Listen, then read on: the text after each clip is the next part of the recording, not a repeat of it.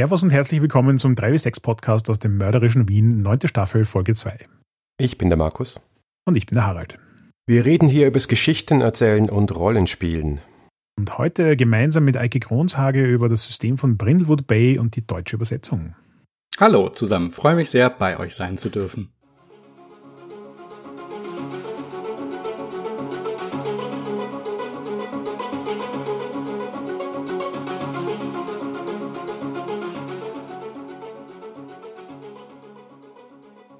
Ja, Eike, ähm, du bist ja ein recht aktives Mitglied sowohl bei uns als auch beim Gauntlet. Beides Communities, die viel mit Brindlewood Bay tun.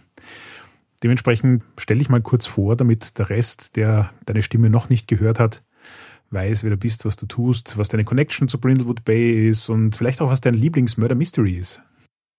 So viele Fragen auf einmal. Wo fange ich da an, Harald? Ich bin der Übersetzer dieses Spiels, durfte das freundlicherweise für Systematas übersetzen ins Deutsche und habe mich in dieses Spiel tatsächlich schockverliebt, als ich es das erste Mal gespielt habe, weil ich auch diese Krimis sehr mag. Also Mord ist ihr Hobby ist ja ein sehr deutliches Vorbild für dieses Spiel und die habe ich tatsächlich in den 80ern als kleiner Bub und dann als in den 90ern sehr gerne geguckt und war froh, dass es dann das Rollenspiel dazu gab und umso froher es übersetzen zu dürfen.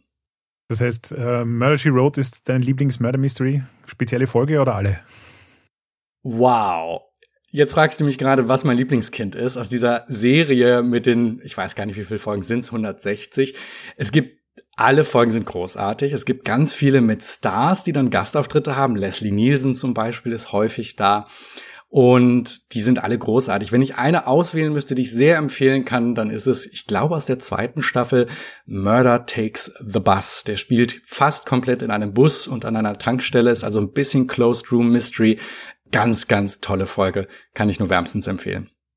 Dann lass uns doch gleich mal über das Spiel bzw. die Regeln reden. Brindlewood Bay ist ja ein PBTA-Spiel, powered by the Apocalypse. Geneigte Hörerinnen und Hörer dieses Podcasts haben schon einmal davon gehört. Und da ist immer das erste, der erste Blick, den man macht auf die Grundspielzüge oder Basic Moves. Und da gibt es gar nicht so viele bei Brindlewood Bay. Kannst du uns mal einen schnellen Überblick geben?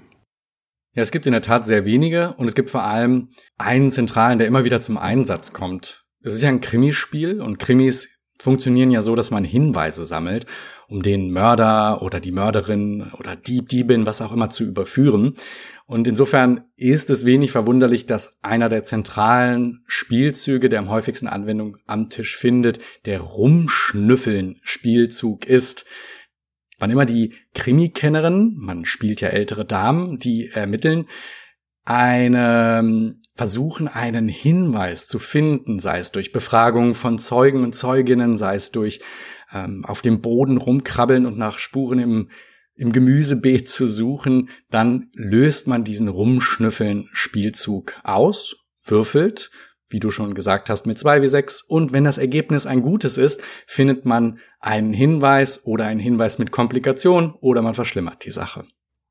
Da gibt's noch zwei weitere Grundspielzüge, die ich ja sehr spannend fand, weil ich die beim Durchlesen nur so halb verstanden habe und erst beim Spielen so richtig wertschätzen konnte, was die eigentlich tun.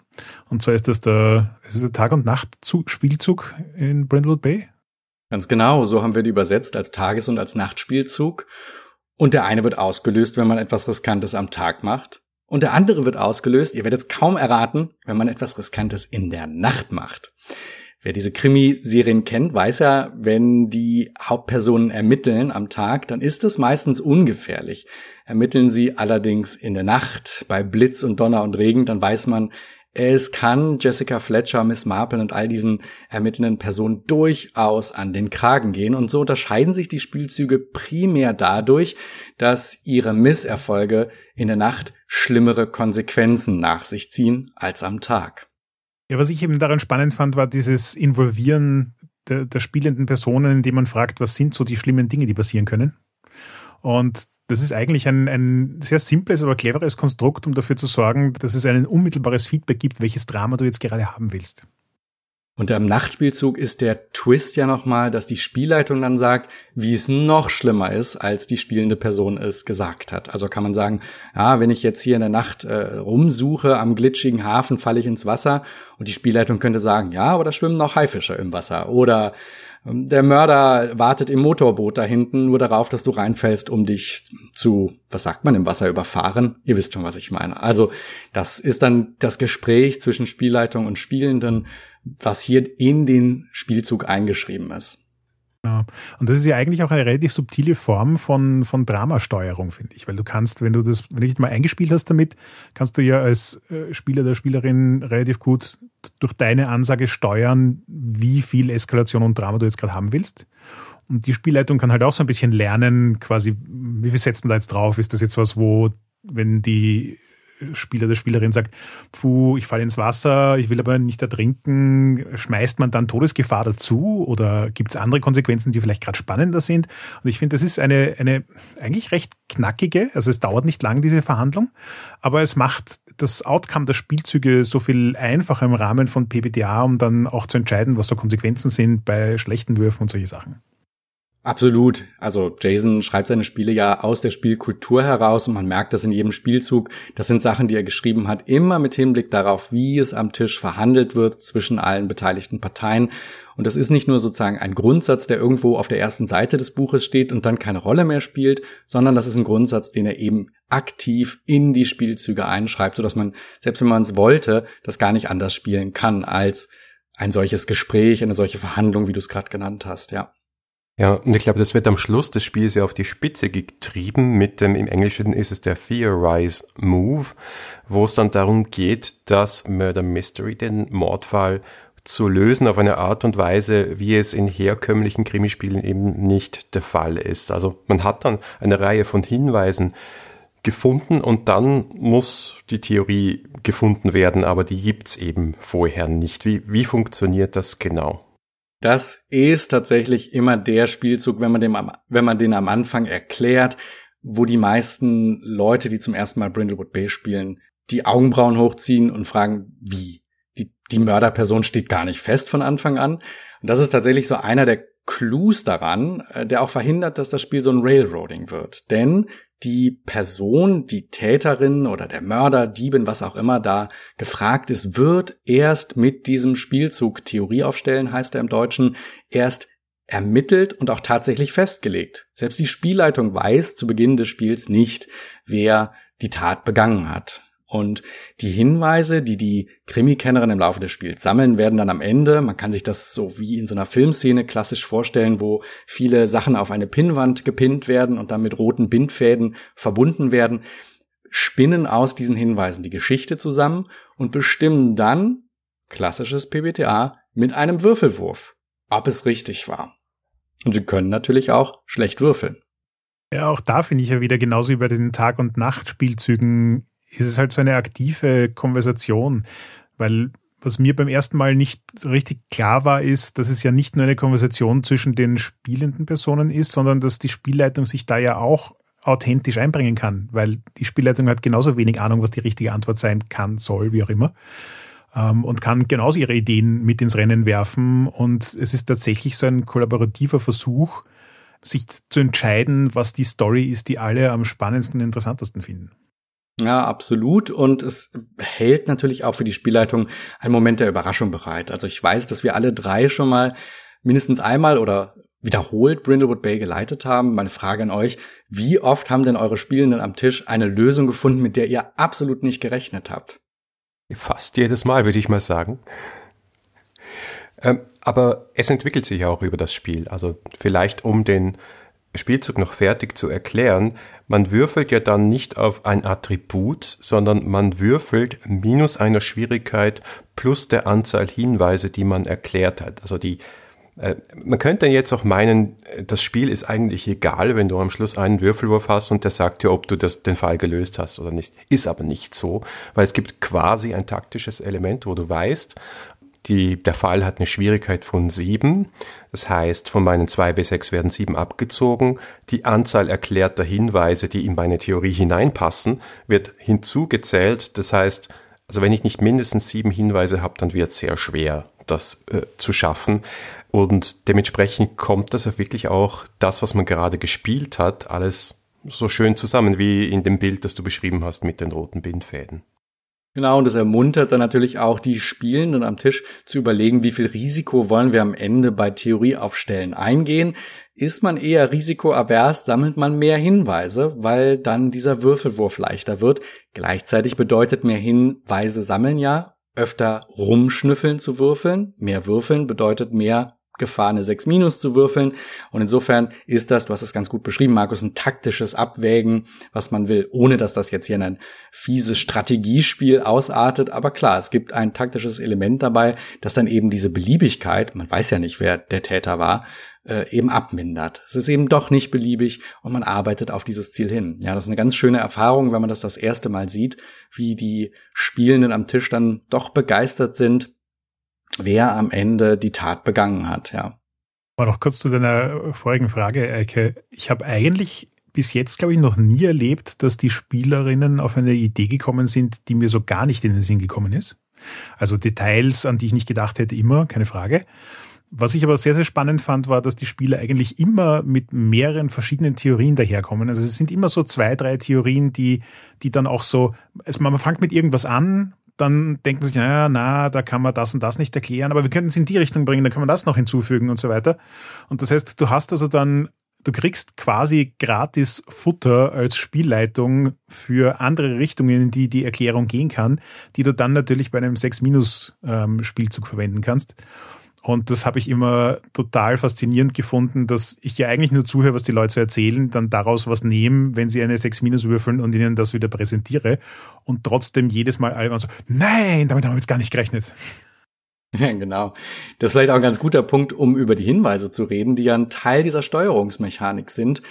Die Hinweise stehen ja auch zumindest nicht in der Verteilung fest. Als Spielleitung bekommt man, wenn man so einen Brindlewood Bay-Fall sich ausdruckt oder aus dem Buch dann nimmt, bekommt man eine Reihe von Hinweisen. Das sind immer so circa 20 Stück, die schon auch mit dem Fall in Verbindung stehen. Und wenn dann die Krimikennerin erfolgreich herumschnüffeln, finden sie einen dieser Hinweise. Aber welcher das ist, das entscheide ich dann als Spielleitung, kreuze den von meiner Liste ab, je nachdem, was gerade passt. Und das lenkt natürlich auch ein bisschen den Fall in eine bestimmte Richtung irgendwann wenn die Krimikennerin jetzt ein Testament finden, in dem ein Name ausgestrichen ist, lenkt das den Verdacht natürlich eher auf Familienmitglieder, die im Testament standardmäßig bedacht sind. insofern ist es auch nicht völlig beliebig. Ja.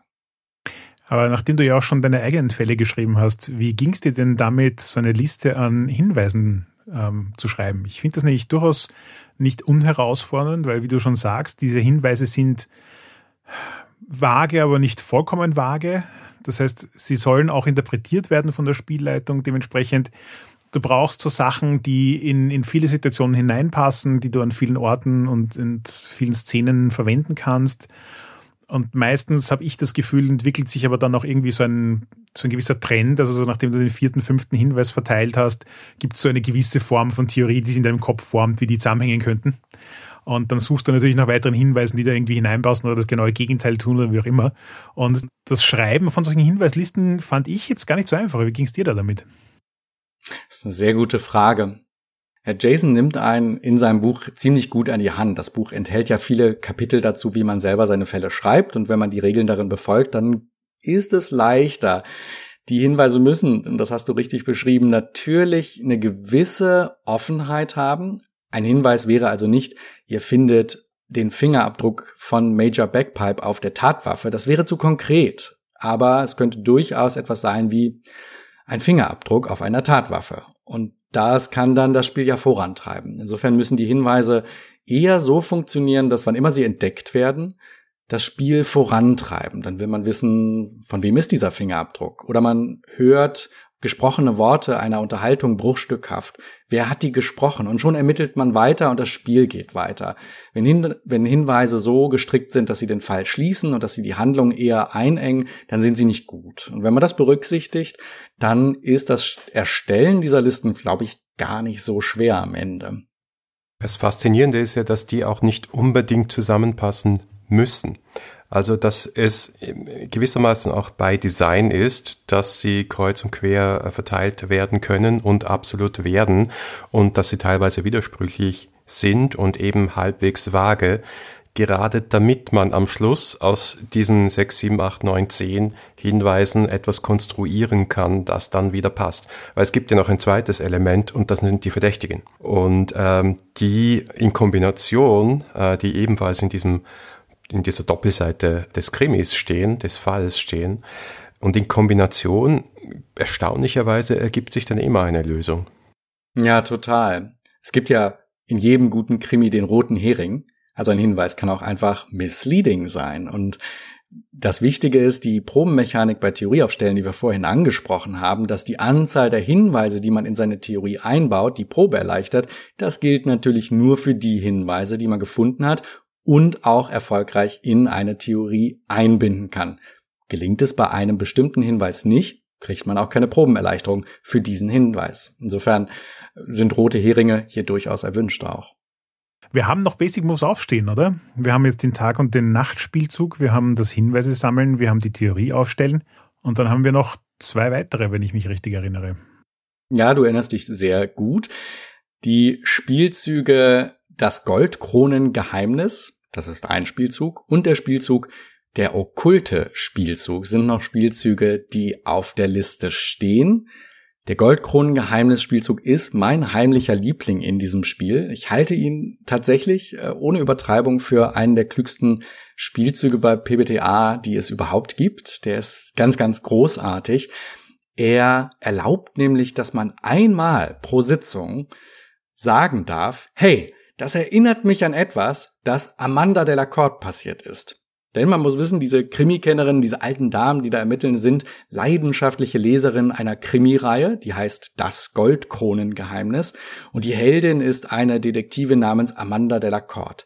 Und wann immer ein Spieler oder eine Spielerin am Tisch diesen Satz sagt, wird gemeinsam erarbeitet, wie dieser Roman heißt, an den das erinnert, welches Problem oder Situation in dem Roman geschildert wird, die ähnlich zu der Situation am Spieltisch ist und natürlich, wie Amanda Delacorte, diese Superdetektivin in dem Roman, das Problem überwunden hat.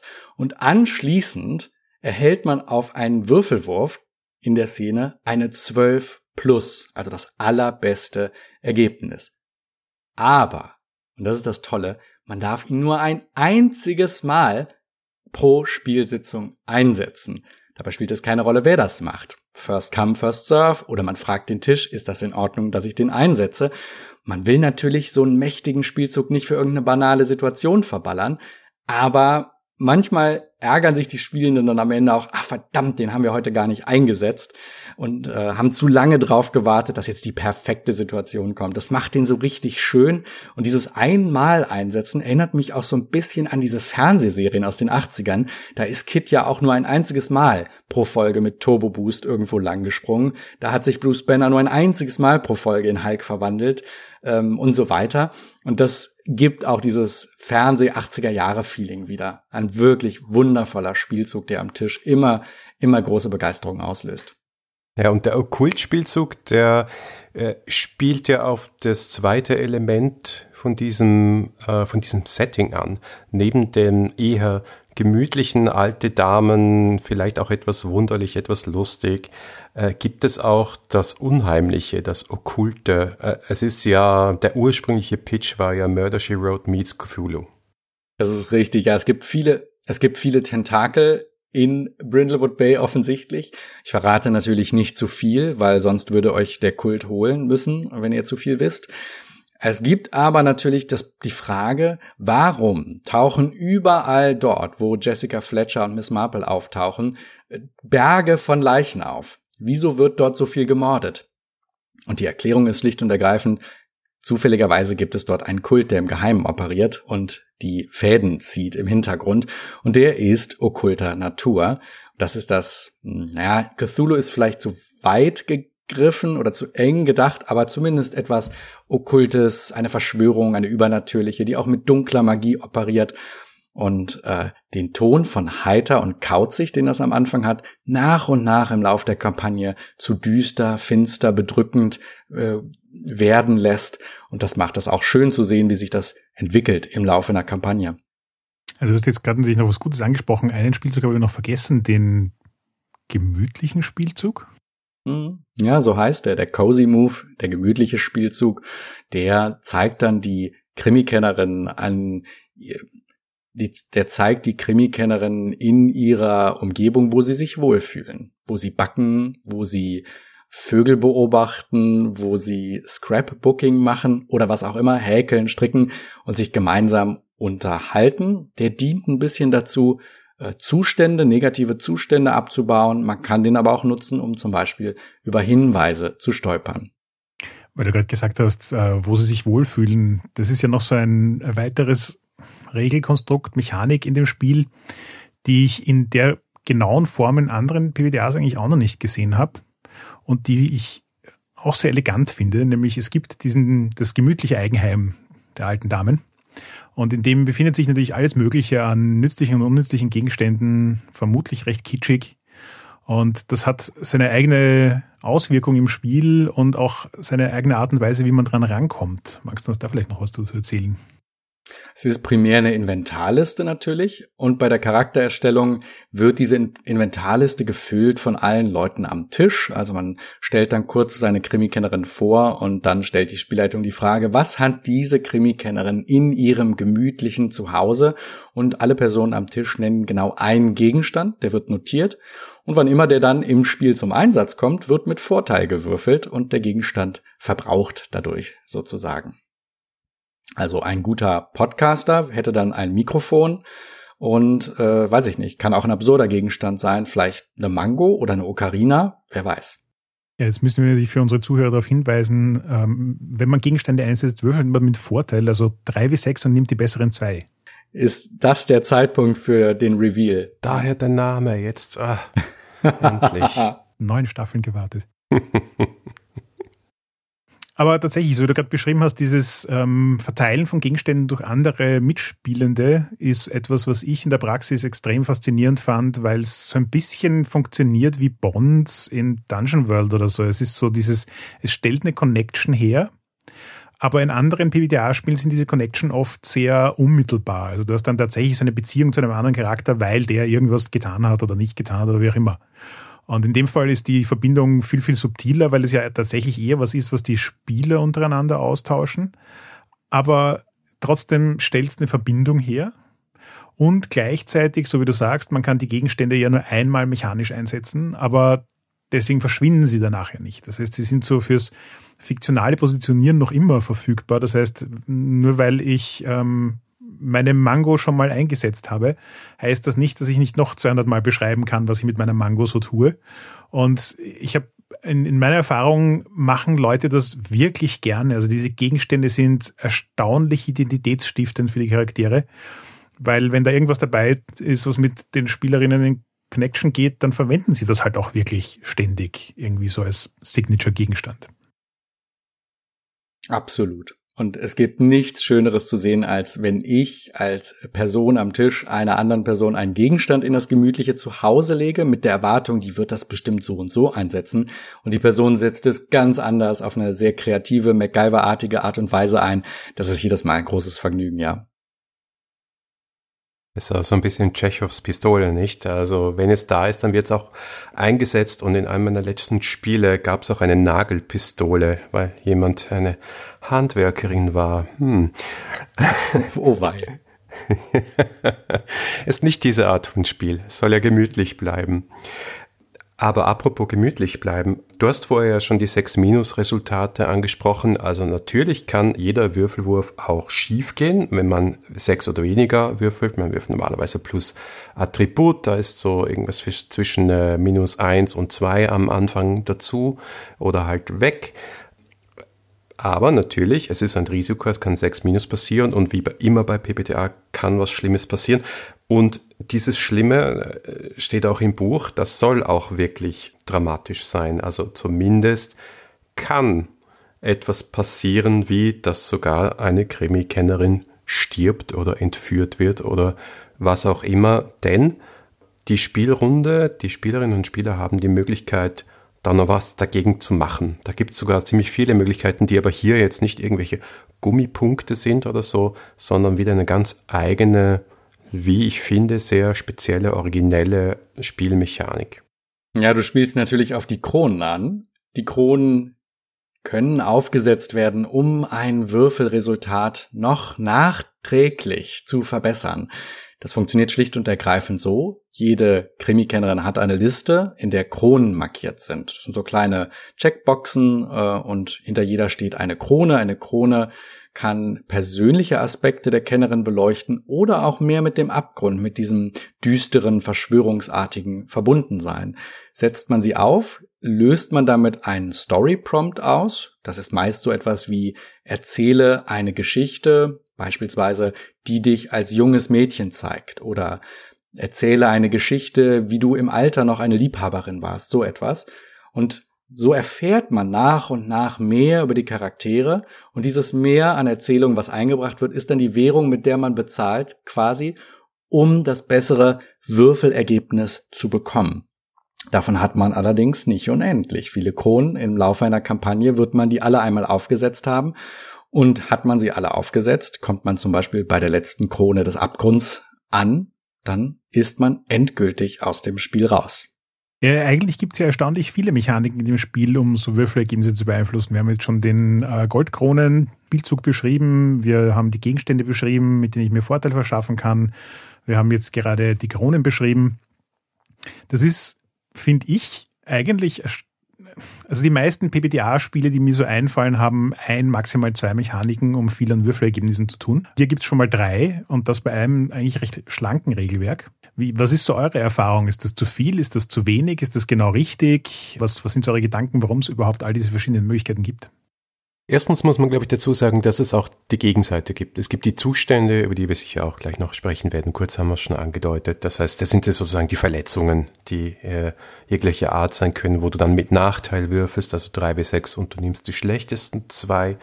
Äh, und das ist, ja, das, das passiert sehr schnell, dass man so einen Zustand hat. Das heißt, man würfelt durchaus oft mit Nachteil und da ist es nicht schlecht, etwas zu haben, was das Spiel dann auch weiterbringt. Das andere ist, dass bei einem investigativen Szenario es immer spannender ist, den Hinweis zu kriegen, als ihn nicht zu kriegen.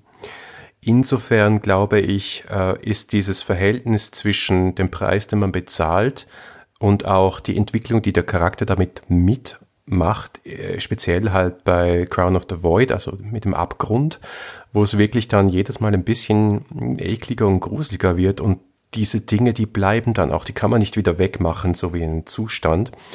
Ähm, und dieses Verhältnis passt für mich eigentlich. Also am Anfang gibt man das noch gerne aus. Ja klar, ich setze mir eine Krone auf, dann habe ich nicht nur 10, sondern gleich eine 12 plus und dann habe ich noch einen Zusatzhinweis, wunderbar.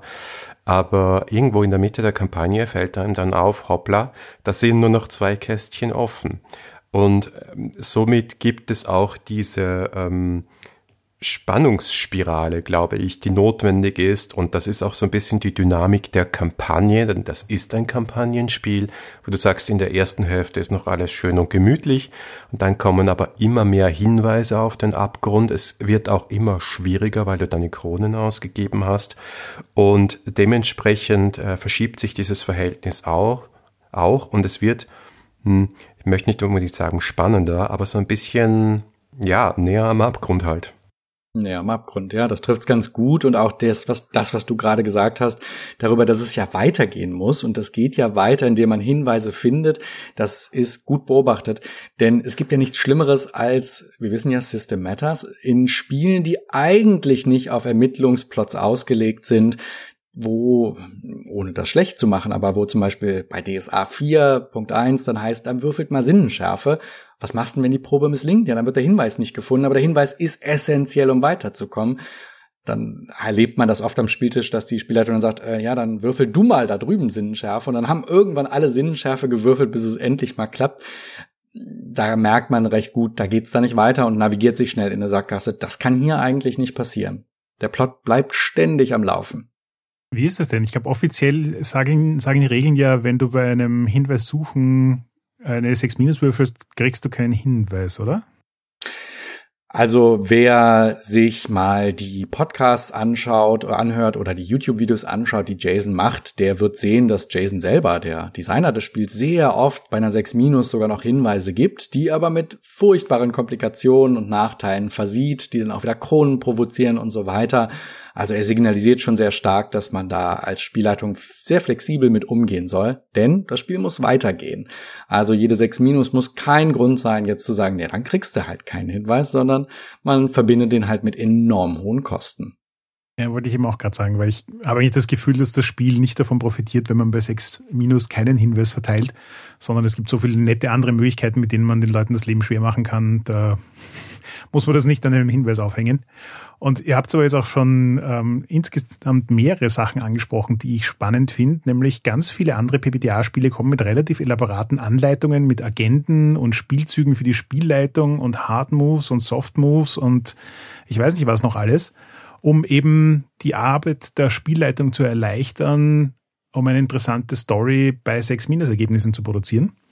Und meine persönliche Erfahrung, und da bin ich jetzt gespannt, wie es euch geht, weil ich glaube, dass es einfach auch viel mit grundlegender Story-Game-Erfahrung zu tun hat, aber mein Erlebnis von Brindlewood Bay als Spielleitung ist, zwischen den Tag- und Nachtspielzügen, wo ich ja sowieso schon eine Aushandlung habe, was quasi die Worst-Case-Szenarien sind, und den Zuständen, mit denen ich so quasi Soft Moves machen kann, indem ich so interessante Situationen quasi niederschreibe, um sie dann später wieder reinbringen zu können ähm, brauche ich ansonsten eigentlich nicht rasend viel Werkzeuge als Spielleitung, um die Geschichte in eine interessante Richtung zu bringen.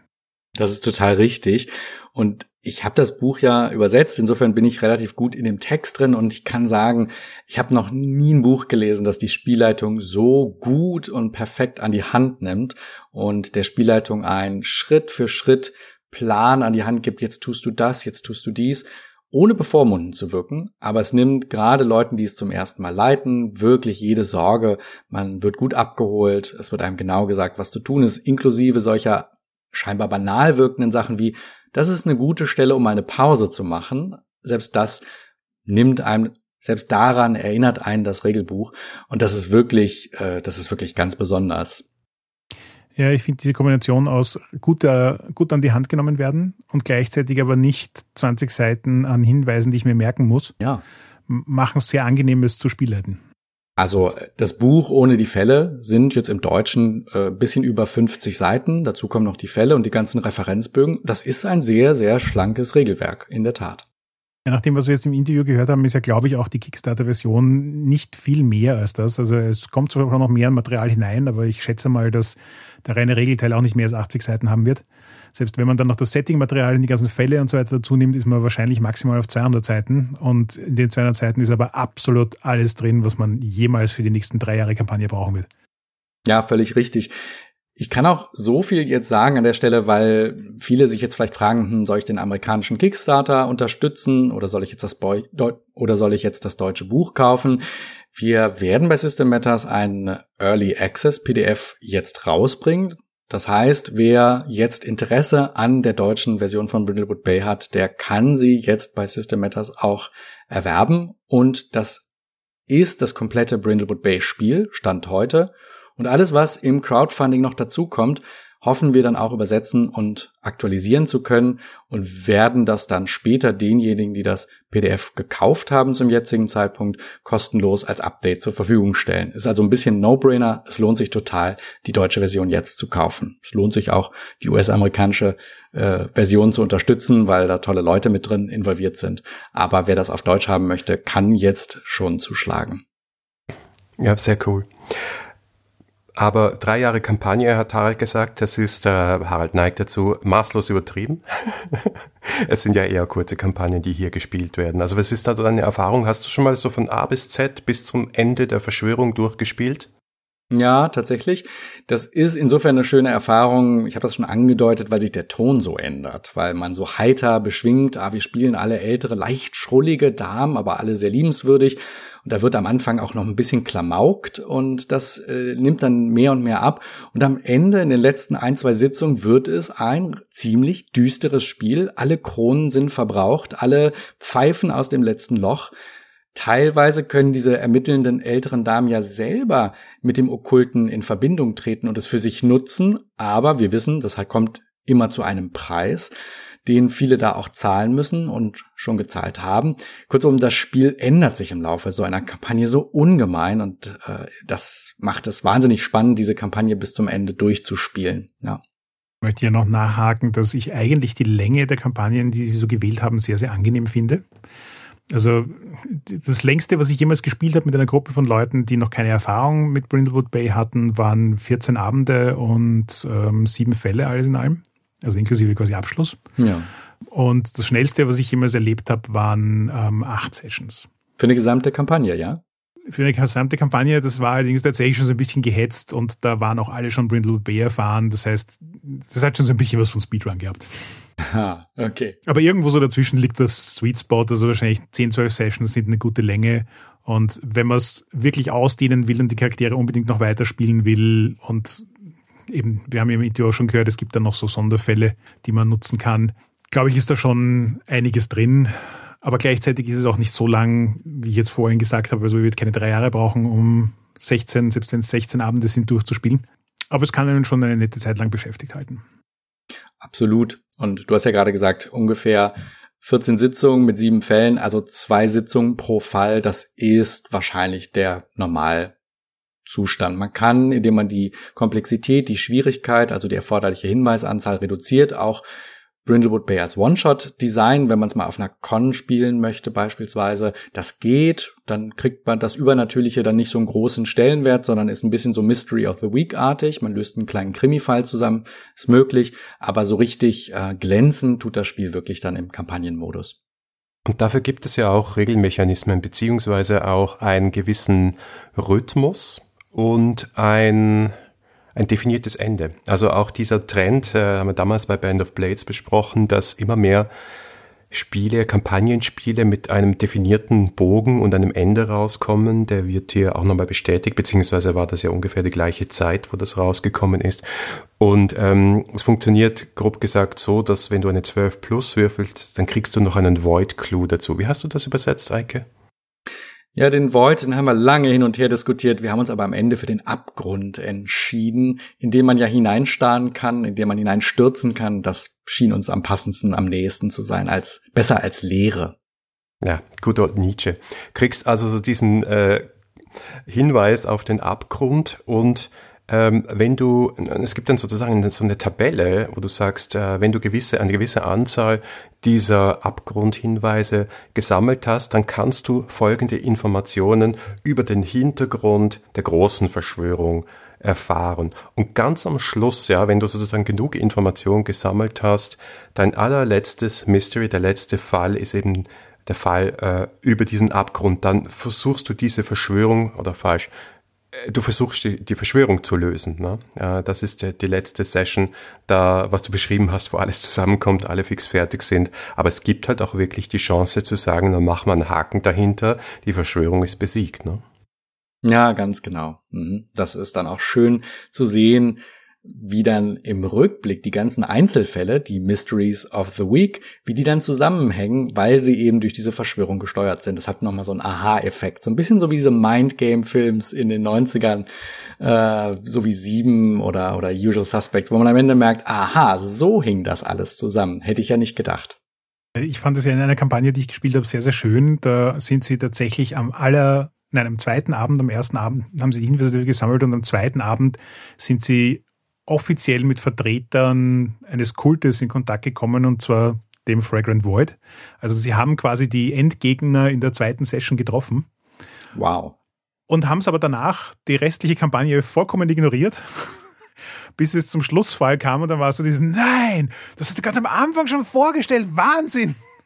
Ah, großartig. Ja, ich, äh, da darf man ja nicht spoilern, aber es gibt ja bei Witcher 3, gibt's ja auch, da trifft man in der Taverne eine Figur, die in einem der Add-ons dann plötzlich zentral wird und man denkt sich, wow, das ist die erste Figur, die ich getroffen habe und völlig vergessen habe. Großartiger Effekt und wenn man das am Spieltisch hinkriegt, ist das, glaube ich, toll für alle Beteiligten. Super. Ja, und du kannst als Spielleitung das komplett retconnen. Ne? Also musst du ja fast auch, weil gerade, du hast ja gesagt, es gibt wirklich viel Material. Also diese Fälle, die kannst du wirklich nehmen. Das sind zwei A4-Zettel mit Hinweisen, mit Verdächtigen, mit ein bisschen Hintergrund, einer Einstiegsszene, ein paar Örtlichkeiten. Und ich kann da äh, aus eigener Erfahrung sagen, ich brauche 20 Minuten, eine halbe Stunde, um mich darauf vorzubereiten und los geht's. Und dann kannst du wirklich diese äh, 5, 6, 7, 8, 10 nicht zusammenhängenden, nicht zusammenhängenden Fälle spielen, übernimmst vielleicht noch einen oder anderen Charakter, der äh, vorher schon mal vorgekommen ist und tauschst den aus. Und trotzdem ist es möglich, das, was du Harald gerade beschrieben hast, am Schluss hinzubiegen, indem man einfach zurückschaut und sagt, okay, was ist da schon vorgekommen und wie kann ich das jetzt irgendwie zusammen in eine einzige Verschwörung binden. Ja, vor allem dank dem Theoriespielzug sind die Leute das jetzt dann auch schon zehn Sessions lang gewöhnt. Mhm. Ja, und die Fälle haben, das vielleicht sollte man auch noch sagen, eine enorm hohe Wiederspielbarkeit. Ich glaube, Harald, du hast Vater über Bord wahrscheinlich auch drei oder vier Mal gespielt. Das ist so ein bisschen der Einstiegsfall. Und trotzdem wird man überrascht, weil immer wieder eine andere Person Täter oder Täterin gewesen sein kann und die Hinweise anders erlangt werden. Also das heißt, äh, dann braucht man nicht mehr 20, 30 Minuten zur Vorbereitung. Man kann denselben Fall, den man schon dreimal geleitet hat, nochmal nehmen. Dann reichen fünf Minuten und hat trotzdem ein sehr einzigartiges Spielerlebnis. Ich kann gar nicht genug zustimmen. Ich habe ihn, glaube ich, viermal geleitet und dreimal gespielt. Oh, wow. Und es ist kein einziges Mal gleich. Und das hat mich beim Spielen so fasziniert. Also auch wenn du den Fall in- und auswendig kennst, es ist vollkommen egal es ist, es, es nimmt der Wiederspielbarkeit absolut nichts weg, weil mit anderen Leuten, anderen Charakteren, anderen äh, Situationen wird sich einfach ganz anders spielen. Ganz kurz über das Thema XP reden. Ähm, es ist ein Kampagnenspiel, das heißt, Charaktere können sich weiterentwickeln, man kriegt Erfahrungspunkte und man kann den Charakter auch steigern.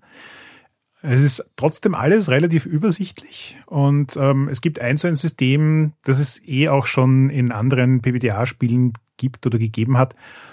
Ähm, aber das ist so einer der Teile von Brindlewood Bay, die mich am meisten herausfordern. Und zwar, es gibt vorgefertigte Fragen, wo man am Anfang einer Session welche ankreuzen kann. Und am Ende der Session fragt man sich dann, ob man das, was diese Frage in den Raum stellt, gemacht hat oder nicht. Und wenn ja, kriegt man dafür XP. Das heißt, es soll so ein bisschen eine ähm, Spielanleitung sein, so ein bisschen ein Hinweis darauf, worauf man diese Session den Fokus legen mag und womit man sich beschäftigen mag. Was in der Theorie total schlau klingt und eigentlich auch gut funktionieren können sollte. Ich habe es aber erstaunlich oft erlebt, dass Leute das nicht gut ins Spiel integrieren können und dann am Ende einer Kampagne ein erstaunlicher Unterschied an XP zwischen Charakteren da ist ähm, weil die Leute einfach nicht das angekreuzt haben, was sie dann gespielt haben oder es nicht geschafft haben, das ins Spiel zu integrieren und so weiter. Da würde mich jetzt interessieren, was so eure Erfahrung ist und ob es nicht vielleicht, keine Ahnung, schlauer gewesen wäre, bei einem 6 Minus gibt XP-System zu bleiben. Naja, nun sind ja die Erweiterungen dieser Krimikennerin, das ja sind ja Alltagspersonen und keine Elfenkrieger und Magier und ähnliches sind diese Erweiterungen, diese Aufstiege ja relativ moderat. Da kann man ein Attribut um eins steigern zum Beispiel oder man kann sich einen weiteren Spielzug nehmen. Mm, aber große Veränderungen erhält man dadurch nicht. Insofern gibt es selbst bei Leuten, die das Spiel schon kennen und sehr gezielt auch auf Erfahrungen spielen würden, jetzt nicht irgendwann ein, ähm, wie sagt man das, so ein Machtgefälle, das ist so den, die eine Charakter, die eine Figur gibt, die unglaublich mächtig ist und die anderen in den Schatten stellt. Das passiert ja nicht. Insofern halte ich das für gar nicht so schlimm, wenn das passiert. Und meine Erfahrung, ich weiß nicht, wie ihr das seht, ist auch eher, das ist eine Sache von den ersten zwei, drei Sitzungen, dass die Leute das vergessen. Aber dann langsam mehr und mehr dran denken, ach ja, ich habe ja die Frage X ausgewählt, also versuche ich mal im Spiel meine Figur so darzustellen, dass ich am Ende sagen kann, ja, ich habe mich so verhalten, als wäre ich äh, 40 Jahre jünger und krieg dafür einen Erfahrungspunkt. Das kommt dann im Laufe der Kampagne und das ist dann so Learning by Doing, glaube ich. Oder Markus, wie würdest du sehen?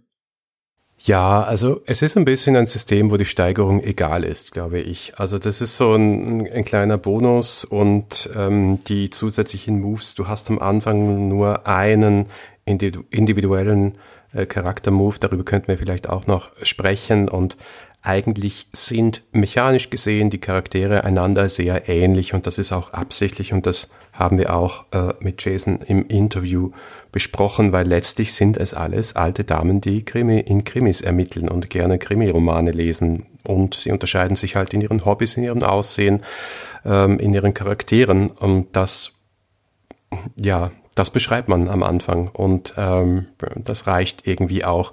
Und ich glaube, die, die Punkte, die man dazu kriegt oder die Moves, die man dazu kriegt, die sind vor allem wichtig, um auszutarieren, dass es einem insgesamt schlechter geht im Rahmen der Kampagne. Ja, genau. Hm. Ja, und vielleicht ist das ein guter Punkt, um zu diesen Spielzügen nochmal kurz zu kommen. Die sind nämlich ganz schön und begeistert immer sehr schnell die Leute. Die sind nämlich allesamt benannt nach männlichen Helden der 80er und 90er Jahre Serien. Also man hat den Gordon Shumway, also Alf-Spielzug, man hat den Michael Knight-Spielzug, äh, man hat den, ähm, oh, jetzt muss ich selber mal überlegen, den, äh, ähm, den B.A. Baracus-Spielzug, also für A-Team und so weiter und so weiter. Und die geben dann entsprechend Vorteile im Laufe des Spieles, können aber auch nur einmal aktiviert sein. Also wer zum Beispiel den Michael Knight Spielzug hat, hat ein Auto, das er immer als besonderen Gegenstand mit sich führt oder ein Gefährt allgemein, kann das einsetzen im Spiel, aber keine andere Krimikennerin kann gleichzeitig diesen Michael Knight Spielzug haben. Ja, wie im Interview schon erwähnt, ist das ja auch so ein bisschen ein, ein Inside-Joke, dass diese äh, Moves alle nach männlichen detektivischen Charakteren benannt sind, wobei ich mir nicht sicher bin, ob Alf ein Detektiv war. Ähm, aber jedenfalls es, es ist schon spannend, wenn man sich die Liste so durchliest, so wie du sagst, wie, wie brauchbar diese Moves tatsächlich, in, wie brauchbar diese Spielzüge tatsächlich in solchen Spielen sind und wie offensichtlich sie zu den Charakteren passen, die sie inspiriert haben und wie unglaublich viele es davon gibt. Also die Tatsache, dass es 30 Charaktere aus Serien der 80er Jahre gibt, die ich alle in- und auswendig kenne, war schon interessant so als Erlebnis. Ja, dem kann ich nur zustimmen. Äh, macht großen Spaß, sich das auszusuchen und diese Liste Spielenden an den Tisch zu bringen und zu sagen, hey, sucht euch mal einen daraus aus und dann lesen die dann, oh, MacGyver oder, oder irgendwie, oh, Twin Peaks, ich liebe Twin Peaks, dann wähle ich mir den Spielzug aus. Das ist äh, immer eine große Freude, ja. Es ist eine ganz, ganz tolle Liste und äh, mit viel Augenzwinkern und viel Nostalgie verbunden. Das macht auf jeden Fall immer großen Spaß und ist, wie du richtig gesagt hast, Harald, sehr elegant in das Spiel integriert. So, Eike, du wusstest, dass diese Frage von mir kommt. Von Anglist zu Anglist, was war denn die schwierigste Übersetzungsaufgabe für dich? Wo hast du am längsten geknabbert oder, oder umgekehrt? Worauf bist du am stolzesten? Ah, wow. Also das Spiel ist so voller Anspielungen Wortwitz. Das war insgesamt, obwohl das nur ein kurzer, dünner Text ist, ein ganz schöne, eine ganz schöne Nuss, die man knacken musste. Da war vieles nicht einfach. Also Wortwitz wiederzugeben ist ja bekanntlich äh, fast unmöglich. Man kann dann gucken, ob man ein Pendant findet in der Zielsprache, das so den Sinn transportiert. Aber ich glaube, zu den schwierigsten Begriffen gehörte definitiv die Murder Maven. So heißen nämlich diese Figuren, die man spielt. Und wir wollten einerseits diese Alliteration Mörder, Maven wiedergeben. Äh, es sollte ja sozusagen dieses Hobby Krimi und Tod und Mord drin sein. Aber wie macht man das? Also es ähm, eigentlich unmöglich. Wir hatten kurz überlegt, ob wir es dann auch auf Englisch belassen, haben uns dann aber für die Krimi-Kennerin entschieden. Das ist auch vielleicht an dieser Stelle zu sagen auf einen Vorschlag von Markus Jürgens, der das Ganze lektoriert hat, zurück das geht, wenn man das an dieser Stelle sagen darf, auf einen Vorschlag von Markus Jürgens zurück, der das lektoriert hat.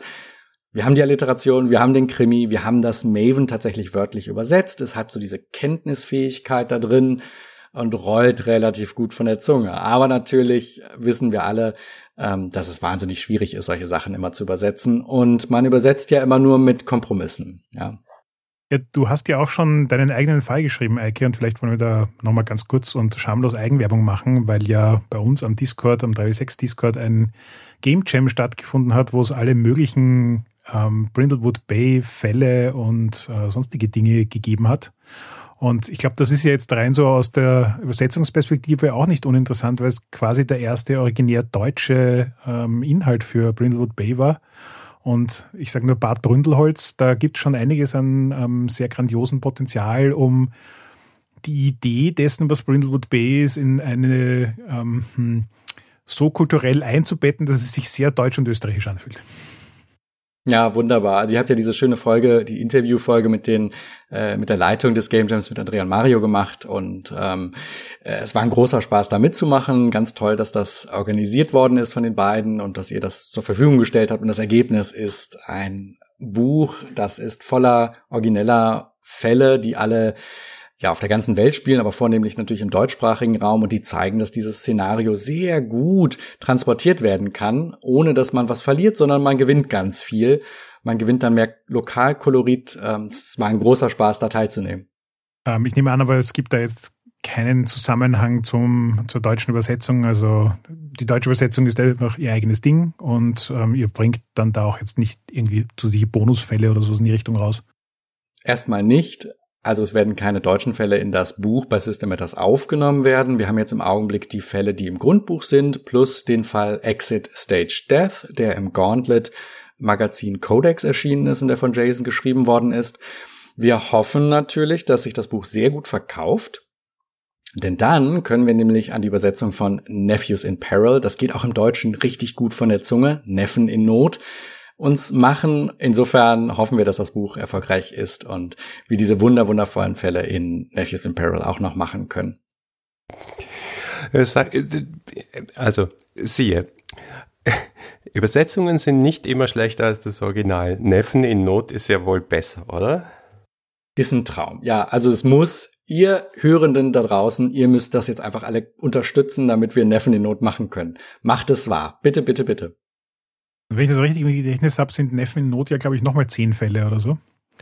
Das heißt also, zwischen dem Originalspiel Neffen in Not und ähm, dem Game Jam von uns wären das dann, glaube ich, irgendwie so 20, 25 Fälle oder so in die Richtung, von denen man sechs braucht, um eine Kampagne zu spielen.